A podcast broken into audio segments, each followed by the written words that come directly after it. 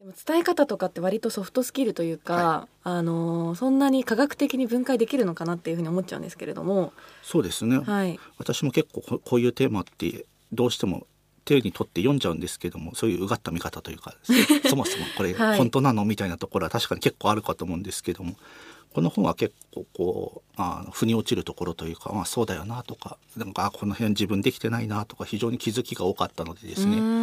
役立つ方も多いんじゃないかなと思ってお持ちしました。はい。えっと、書籍拝見しているところあのかなり具体的なあの、まあ、メソッドというか、はい、あのお話がかなり詰め込まれてるんですけれども特に米山さんがここは気になったなというか印象に残ってるなっていう箇所ありますか、はい。箇所としては2つあってですね、はい、まず1つ目が、まあ、人の心を動かす3つの絶対条件というのがまとめられてましてでこの、えー、3つが先にお伝えすると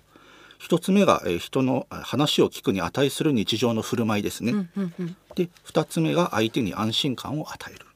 で3つ目が相手の、えー、自己重要感を満たすというところでして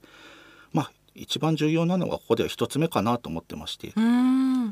いわゆる日頃の行いとかよく日本で言うかと思うんです日本はい、日本の中で言うかと思うんですけどもいきなりこの場だけ私の言うこと聞いてよみたいな、うんうん、動かしたいと思ってもその人がそもそもそういう振る舞いを日常的にしてないとその人のために動こうって人は思わないかと思うんですけども、うん、